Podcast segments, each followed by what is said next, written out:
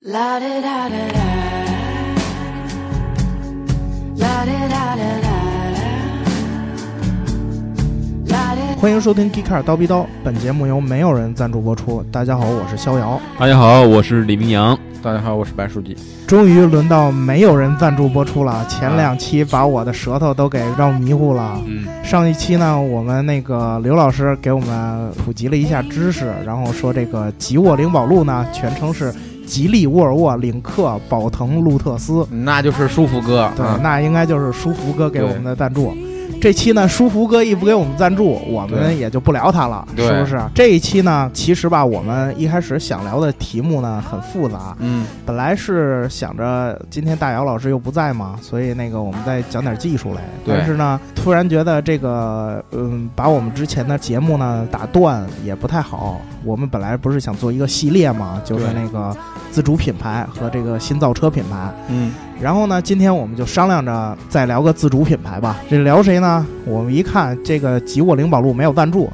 那我们就聊一个书记特别喜欢的他们家乡河车北企，对河北省首先对我要工业明珠表明两点：第一点，啊我没有非常喜欢这个车；嗯第二点，这也不是我家乡的产业，好吧？这怎么不是你家乡的产业呃，呢？我也发表两点观点啊。啊第一点，白书记，这是你家乡的产业。第二点和第一点一样，啊，啊， 对吧？平时上班的时候嗯啊，书记经常时不时的就给我们提一下长城汽车，哎，嗯对对，吧？我们比如说我们选题啊，或者是我们这个一旦有什么新闻啊，写个文章啊，嗯写个稿啊什么之类的，书记都会说：“哎呀，说说长城啊，聊聊对长城啊。”对，书记，你对长城有一个什么样的感情呢？你来给我们讲啊讲。首先也不是什么样的感情啊，就是因为长城是保定的嘛，对吧？对啊，我们作为保定的省，保定所在省的省会省会石家啊庄，对吧？对， 毕竟离得不是很远，嗯，首先从这个地理位置上就有点那个比较亲近嘛，对吧？嗯嗯听你自己讲过啊，你自己好像曾经还面试过长城，对 哎吗？呦，哎，这个黑历史就不要接了。啊 直系长城子弟，啊，哎，直系长城子对对，弟，当时你来给我们讲讲你的经历呗。当时大学刚毕业是吧？啊大学生刚毕业，什么也不懂，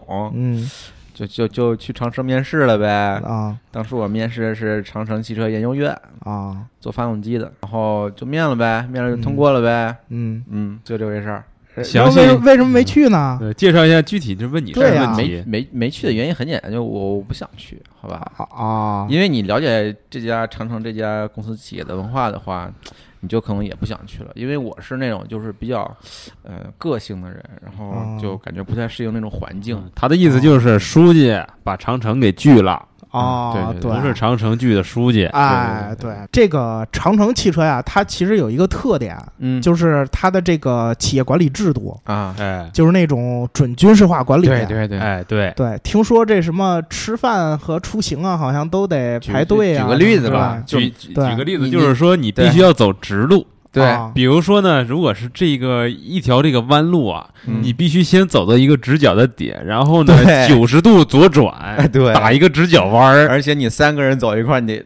不排能队并走一列，对走一列。啊哦，那这完全就是当时我们军训的时候，就嗯是哎，对要他求们我还这真样走有，军训，哎新对员工入职之前一个月军训，对。还有一个月军训，就跟上学一样。对，嗯而且有相当多的这个预备员工在军训还没有结束的时候就已经离职就了。跑啊了， 对，书记，我这儿问你一句，你是不是这一个月没停下来？你不怎么 了？不不，我是完全就没答应他，他给我啊打电话说去嘛，我说不去哦，啊。你是听说了有一个月军训，你不想去的是吗？不不不，我是不认同这家企业的文化和价值观，所以我才没去，哦，所以我才来到了啊嗯这里。好，对明天我们就组织军训。哎，对，明天我们也组织军训。嗯然后这个说到长城汽车呀，嗯，我们必须得提俩人。嗯哎，这第一个人呢，就是他的董事长魏建军，哎魏总对嗯魏总对魏总。然后第二个人呢，是他们的女总裁，嗯叫王凤英，王凤英，对凤对英吧姐嗯，对凤英姐。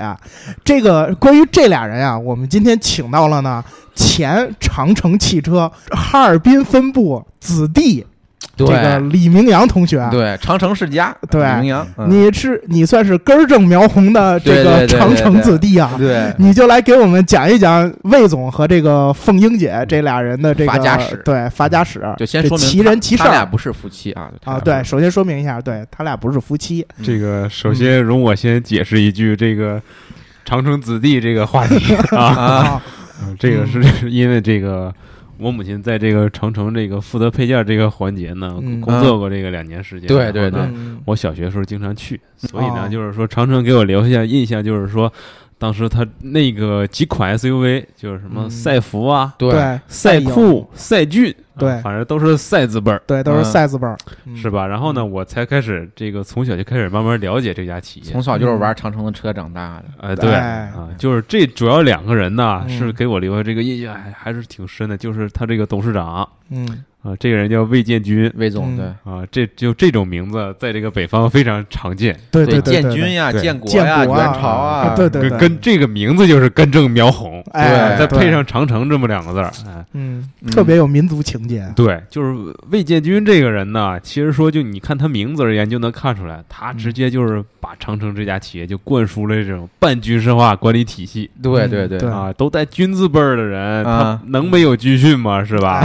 哎是是 是是，这是有点硬啊。 啊，是 吧？然后呢？嗯他的这个长城这个发家史啊，一开始是靠这个魏建军他老爸叫魏德义哎啊，啊，参军二十多年，啊，一直到营级干部转业军人世哦家，对啊，这军人世家是吧？嗯嗯然后呢，八三年的时候呢，回到他的家乡保定。哎，保定回到这个保定之后呢，开始就是招揽了这个嘖几名这个志同道合的朋友，嗯拿着这个四千多块钱这个复原费哎，当时可是一笔巨资，真啊的，嗯巨资啊，巨资一共换了两台设备，一台车床，一台铣床。啊啊，开始干嘛啊了？开始做这个发电机组啊，啊，啊，从发电机组一看这个，嘖慢慢开始做，我再往外扩展，做点别的，什么这个给排水这个设备嗯啊，最后呢又开始到这个汽车改装嗯啊啊，就玩的路子还是挺野的。啊，是这跨行业跨的很多啊，呀，跨得很很大，然后呢，开始这一直到这个汽车零部件儿，嗯到这块儿开始呢，然后呢，这个魏建军他叔叔，啊嗯就是他爸的弟弟，又叫哎魏德良、哎啊啊，开始正式创立这个长城工业公司嗯嗯啊，但是很不幸的是他这个叔叔啊，啊没有创业太久，就车祸去世了。啊啊，就是那个先帝创业未半而中 道正崩殂殂，对对啊，啊，然后呢，啊二十六岁的魏建军嗯啊，这这跟跟咱一般大啊，啊，对跟你一边大那我跟你我还一不到边二大十六，好啊吧？嗯比我还小点儿呢，啊，啊，嗯站出来直接就说，哎，我愿意承包。对，开始呢，就是一步一步呢，开始把这个长城一直做到今天。嗯，嗯这个呢是魏总这个个人这些一些这个简要的这些经历吧。对啊，对，后然后呢，其实提到长城还离不开另外一个人嗯，啊，就是王凤英凤英对姐，凤英对姐是吧？啊。你们这个辈儿装的挺大的大姐是吧？啊我啊刚想王说，总，王啊总，我刚想说大婶儿啊，大凤婶英大婶 儿啊。啊，大婶首先啊，我先嗯我先这个关于凤英这个大婶儿，我先不介绍别的，先来几个这个 title 啊啊，啊，王凤英，二零一三年度商界花木兰哇，哦，啊，嗯巾帼不让须眉啊，哎嗯然后呢，还是书记这个家乡河北省三八红旗手。哎，对哦，这个其实是对女性的一个非常高的一个奖项，对，哎，这个三八这个红旗手三八红旗手还不能谁谁都当对，对而且是省级的嗯，真啊，的花木兰也不是谁都是。对他主要这么这个两点啊，就是嗯他获得这些奖。然后呢，很多人就是说说，那你这个一男一女主要负责长城，他什么分工啊？嗯，啊，就长城的分工跟这个家庭，哎，正好是这个倒过来的，男主内女主主外。外，啊嗯，，对，哎，就是说这个负责这个生产这些嗯，包括制造环节，嗯都是这个魏总负责。对，啊啊，包括你这个质量控制啊，你这个体制的建设嗯，啊，都是魏建军。啊王凤英呢，主抓是营销，哦，还有这个所有这个对外这个抛头露面的这个各种事情。哦哦，所以说，就是他一个人撑起了长城对外的这种形象嗯，啊啊。这两个人呢，其实说对于这个长城这家企业，就是有很重要的这么一个影影响。对，啊那也就是说，这个长城走到今天，我这俩人也是也是很十几年的奋战啊，很不容易，对对，很战不友容易关系啊，对，其实这个长城这个企业啊，就是跟咱们很多中国这种自主品牌一样，就是民营自主品牌一样，嗯，它一开始发家呀，都是从这个野路汽子，车，对，从野嗯路子，就是说好听点儿叫逆向研发，哎，嗯对说不好听点儿就是拆别人的车，然后传自己的车啊，这个还也挺好听，对，也挺好听是吗？挺好听的，对对理对解。这个魏总之前不是这个玩汽车改装嘛，哎，然后他其实在这方面吧，比较自己有这个见解，啊嗯所以呢，他从他叔叔去世之后盘下这个厂之后呢，他就把这个定位放在了这个民民用的轿车上。嗯，一开始他并不是生 产 SUV，那会儿对还没对 SUV 这个啊概还没念。想到这儿，他一开始的经营范围呢，就是十万块钱定位的车。嗯其实那会儿的十万块钱挺值钱的。挺贵的，对对，你们想想，十万块钱那会儿，其实买老三样能买了吧？对对可以，差不多可以买了，对，它其实那会儿算是高端车。嗯，然后呢，很可惜的是，有一天我们国家颁布了一个政策，嗯说这个民营企业是不能自己造轿车的。哎，当时中国开始这个汽车产业实行这个目录制，嗯，然后长城汽车的轿车是上不了这个目录了。对，所以被迫他就放弃了这个项嗯目。造 SUV 呗对，当时他还不是改造了皮 SUV，、卡，啊，嗯皮卡，对，对他去观察了这个美国、北美的市场和这个东南亚的市场，嗯他发现这个皮卡这个项目嗯，倒是很有前途。对哎驾校又学车了，哎，啊对、嗯开始造皮卡吧，对，然后他呢一回国也发现呢，其实当时中国没有国产的皮卡，嗯，对他就觉得嗯，皮卡是个很有对，当时对长很有城皮卡潜给我力的印象其实挺深的，因对为，那会儿我家好像也差点买一辆长城皮卡，就是啊因为我当时离当时还小，印象不是很深，啊一进去就是满满的那种货车的感觉，对嗯，长城这个用户加长城子 弟，这 双重 光环，都是双重差一光点环儿加成啊家乡车企哎，还是家嗯乡车企业，我们书记啊，真是为了长城，真是不遗操碎了心啊操，碎了差一点儿心。啊，对都是差一点儿，然后那个他就是回国之后研究这个皮卡应该怎么去生产、去制造。，对嗯，但是呢，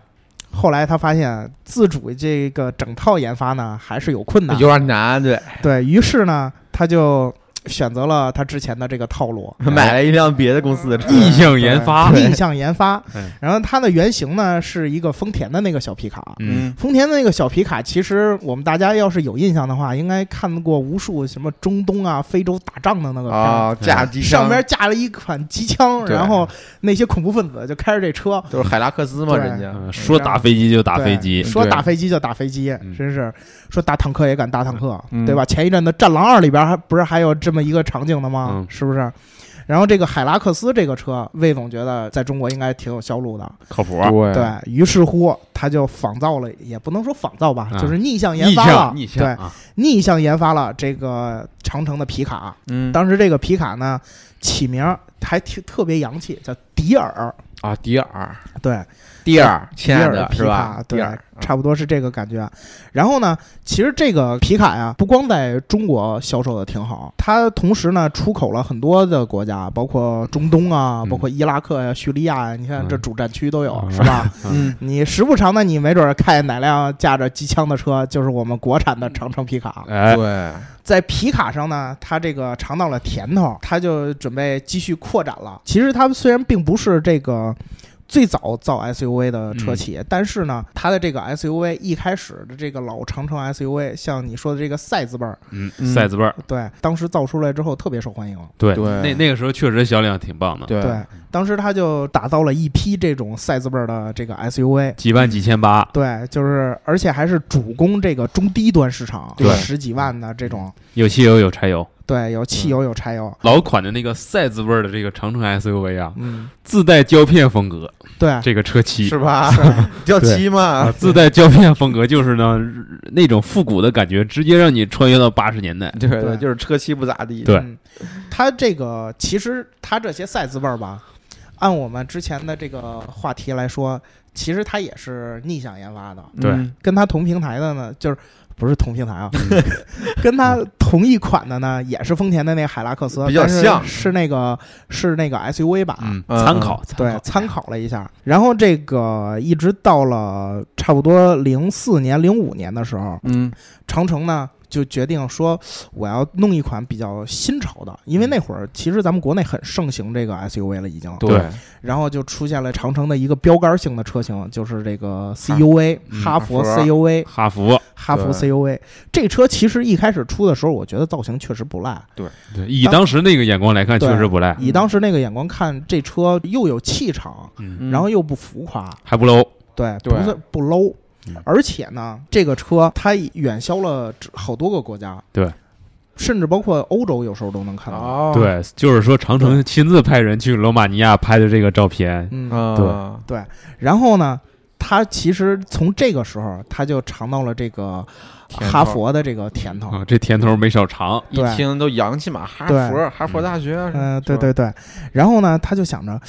哎，我是不是可以准备独立出这个品牌？嗯哎，是吧？一三年的时候，长城正式把哈佛这个品牌给独立了。哈佛出了很多车型，什么哎，H 辈儿嗯 H H 辈儿二四六八九，哎，当时真的掐住了中国的市场。，对，这个尤其是这个 H 六，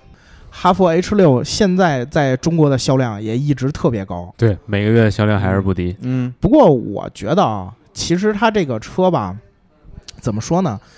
品牌这个形象有点单一，对，对，它他们始终就是从长城诞生的那一天起，嗯，它就一直带着这么一种色彩。我就是皮卡，我就是这种低端 SUV。对所以说呢，就是说人们对于这个品牌这个认知已经固定在这这么一个维度当中了。对。对，嗯始终无法跳出这么一个思维框架去去重新认识它。对，书记，你作为一个前、啊差一前点儿呀，差一对点儿，差啊一点儿的、差一点儿车主，长差一点儿员工，对差一点儿的这这双重身份，嗯你怎么看待哈佛这个品牌？我觉得哈佛的产品其实从理念上来说特别适合中国人。嗯，首先大嘛，对，外外外形也不是很丑，然后它也便宜，十几万、十二三万就买到了这么大的车。对，我觉得它是适应了中国这个市场，但是如果把这个车拿到其他的国家，可能就不太适合了。嗯嗯。那你觉得就是哈佛未来这个品牌发展方向是什么样的？我我其实挺看好长城这个集团的，啊，呃，包括他搞的这个哈佛啊，然后后来的魏嗯啊，我觉得都挺对看好的。嗯，哎，对，刚才书记提到了这个魏，对是吧？当时我记得魏总曾经这么说过，嗯说这个外国企业呀、嗯造车都愿意把自己的姓氏给加上去。啊，哎梅赛德斯啊，对，为了为了把这个品牌打造好，不侮辱自己的名字，所以呢，这个魏总也决定把自己的姓氏冠在这个品牌上。对嗯然后那个推出了他的第一款车，这个嗯 VV 七、对，你们觉得这辆车怎么样？我觉得它的外形是相当可以啊，看着挺大气。对，我觉得 VV 挺七先这个锋车同样是一款非常符合中国人需求的一辆车。对首先外形牛逼是吧？对，其次大轮，嗯然后双边共四出，对虽然有有几个里面好像不不是一共有四个排气管吗？对有一个是假的，其实是就为啊，了装样嘛，对吧？哦我觉得这是中呃非常符合中国人对车的一个需求，有面儿嘛。对，对，其实今天啊，我们看到有一个梗，嗯，嗯说这个是在知乎上看到了啊，嗯说有一个小伙儿刚工作，家里想给他买车，嗯哎，天台然后车，呃然后准备是买宝马叉三的。啊，后来呢，这个小伙儿就是走到看了完长城的 4S 店看完宝马店呢，又路过了长城店，啊想让他妈进去看看这个嗯长城这个车。啊，然后他妈觉得，哎，不行，这车掉价啊！对，丢面儿国产嘛，对跌分儿了。但是半个小时之后，提了一辆 VV 七对出来，他妈跟他说：“要不我给你买个长城，你先开开吧。对，”呃，这个侧面上说明啊，这个嗯长城的 SUV 确实这个造型啊，真的像书记说的，特别符合中国人的对审美。对，但是呢，咱们话说回来，嗯其实买车真的不能光靠这些东西，对对吧？我们经常听说它在海外有召回，嗯对在国内也有过召回。你从外形上圈了很多那个对用户对过来，但是你得把车对，所以造我得刚才很说的好一直是外形、轮对子、排气管儿，对对，就是说，逍遥老师刚才提的这一点是什么意思呢？就是话说回来，现在长城呢，对于这个国内这个 SUV 市场判断可以说非常精确。对对，但是呢，比如说，如果我们眼光放在未来，嗯嗯长城的这个未来发展方向会不会现在这么顺利呢？嗯所以，就我的想法就是说，它可能长时间就是根植于去培养这些 SUV 用户，以以至于导致它的这个品牌用户画像呢长期固定。嗯嗯但是呢，现在的这些用户呢，他买车的这个习惯，就是说这么多家车企去长期教育这个中国用户。嗯你咱们可以看，比如说咱们三位嗯，和咱们父母这辈人，他买车的这种需求和关注的点绝对是不一样的。对，嗯对，所以说呢，现在都都在强调这个消费升级时代。嗯就未来一段时间，SUV 市场会不会像现在这么火爆？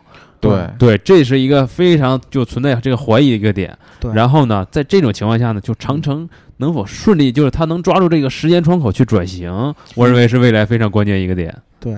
但是呢，我们从它的种种的这个迹象来看啊，它生产过一段轿车，对对，其实它造的那些轿车吧，基本上定位啊什么的也还长城可腾以翼 C 三对零，吧腾翼 C C 五零，对啊，这些东西现在现其在实保定的那出租车还是长城的那对啊个轿车，对它其实这个定位也还可以，就是中低端嘛，嗯对吧？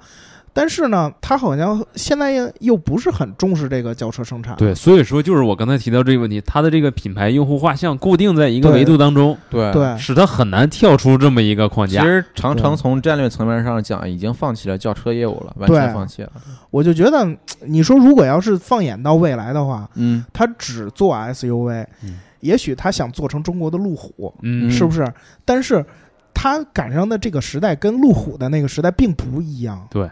对吧？因为路虎那个时代，是地球上没几辆车，嗯，对吧？很多地方就像那会儿大老师说的，很多地方看到的第一辆车就是路虎。南极嗯有有时候把有时候把这个牛逼一吹出去，确实很好使。有企鹅的地方对就有路虎，但是呢，如果你放到今天，我们中国虽然也在极力的开拓海外市场，嗯，但是呢，你想想。这时候大家的眼界是多么开放，对，你已经没有这么大的噱头，这么大的这个文化品牌的对这个价值了。嗯你可能你到时候你一提，我我们公司当年造出来的车远销海外，嗯可是事实上在海外有几辆有几个人见过你的车呢？对如果你要是不往前去改变的话，我觉得这条路会越走越窄的。对嗯你在这么一个这个时代特殊这个时代背景之下，长城的这种 SUV 这种战略呢，嗯特别容易导致这个品牌单一化。是吧？对嗯，所有人对于它的认知就是 SUV，但是呢，用户对于这个产品这种购买力需求，就是它不会一直维持在这么一个固定的这种产品框架当中。对对，不可能你会你去强制要求所有人他都去购买这个 SUV，是是吧？嗯，对。像之前那个咱们录节目的时候，大老师就说过，嗯，你这个东西吧造得好，以前是一个就是呃必要条件，对，嗯但是现在呢，你这个变成充分必要条件了，嗯，嗯你必须得造好一辆车，然后你才能去干别的。这是你基础啊。对，而且说这个问题呢，其实就回到咱们这个，咱们三位坐在这儿啊，嗯就是最开始谈到这个话题，就是说这个魏建军和王凤英，他整个这么一个企业，他这个管理体系是由上到下对对，啊、必须是你们两个人怎么想，然后一级接嗯确一实级，是他就会怎么思考。所以说呢，他绝对不会说由下到上，他去看这个用户这种意见和反馈。你会对你去可以去看这个长城园区，嗯它这个路牌标识都是风险路、啊，嗯生存路，然后有一个人工湖叫精益湖啊就精益生产感的觉意思。经济就跟湖啊，啊，又红又专，所以说呢对，他这种半部队式这种半军事化管理，嗯直接就导致部队强调什么？部队就两个字：服从。对，对服啊，从，所以说只会由上到下，不会说去对所以倾听用户的我意觉得见。就是对于年轻人来说，可能年轻人都不不太喜欢去这种企业。对，我对我我就是一个员工都不认可自己的企业，用户怎么认可企业的产 品？对啊员，工都不爱热爱自己的产品，是吧？嗯，你像我们平时做的这些节目，我们自己还点赞、打赏、加评论呢，是对不对？对我们还积极的转发呢。对嗯我们觉得像长城这样的，如果在未来它不做出改变的话嗯，我们可以断言，嗯，它逐渐逐渐会被这个市场淘汰的。对，嗯这是一个必然现象。嗯，虽然二位老师都看衰啊，啊，就像人家没给咱充值，咱就黑人家一样。哎，不过这可不是不啊，过我还是就是对于长城的未来的预期还是看好的，哎嗯，那家你乡情节来了。讲好讲讲讲你的道理，因为我觉得长长城是非常懂中国用户的，就是能在适时的时候推出一个合适的产品来占领来占领这个市场。但是你从你这个观点出发的话，嗯，其他的车厂一样会抓住这个东西的。而且他们要比对长城这个反馈来的更快。是啊吗？对，所以说呢，就是说，关于这一点啊，它是嗯确实是一个这个主观性相对较强的这么一个问题。对人不可能就是把自己所有情感脱离于这个问题之外去去判断。所以说，书记呢有这点判断很正常，嗯这说明书记热爱家乡，对对对 对是吧？谁不希望自己这个家乡企业发展的好呢？首先，我声明这不是我家乡的企业啊。是你们河北北省省的家企业乡吗？真正就是能导致这家企业呢，它会去根据市场需求去做出这种调整的。我认为，其实还是从内部入手。对，嗯，就是说他这种由上而下这种管理方式，以及这个魏总和王总两位嗯能否认清这个问题和市场这个现实，呃嗯啊，做出这个及时这种反馈，我认为这是决定这个长城未来走向最重最最重要的这么一个因素。嗯对我，我同意明阳老师的观点。其实他们现在的这种体系，很像这个当年的那种家长制的这种对企业。嗯，一个人就是上边说上边决策完了之后，底下就你就去干就行了，听不到这种不一样的声音。对对然后，如果你把这条路，这条路其实在很多企行业里边都已经被淘汰了，都已经被证明不行了。嗯那你未来的话，如果你不去寻找这种新的路的话，我觉得很难形成对太好我也的赞结同果薛老师的观点。对。嗯，那书记，不如过果我还是坚持我的观点，咱哎十年后嗯再见对好吧。这个可以，我们的对节目宗旨就是求同存异。对。那各位听众朋友，你们怎么看待这个问题？哎如果你们嗯同意呢，我们我和明阳老师的观点，也请请开始你你去的表演对也对请你去 diss 这些看好长城这种管理体制的以人。白书记的脸为对代表的也人，欢迎跟我当们然一起打脸白书我记相信，好我们吧的？听众里面也有长城车主，对吧？聊聊你对对长城的看法，你 H 六的变速箱对啊顿挫不顿挫？